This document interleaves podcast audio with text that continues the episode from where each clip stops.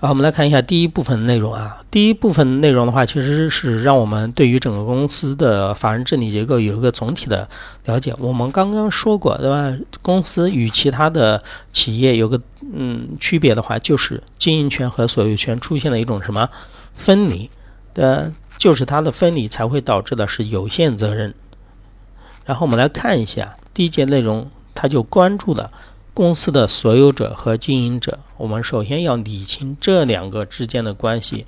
后面的，比如说这些机构都是由这两由这个主要的关系来派生什么出来的，是由两个所有者和经营者之间的关系啊派生出来的。比如说有股东大会呀，有什么董事会呀，有什么经营机构啊，有监督机构，都是由它的关系来派生出来的啊。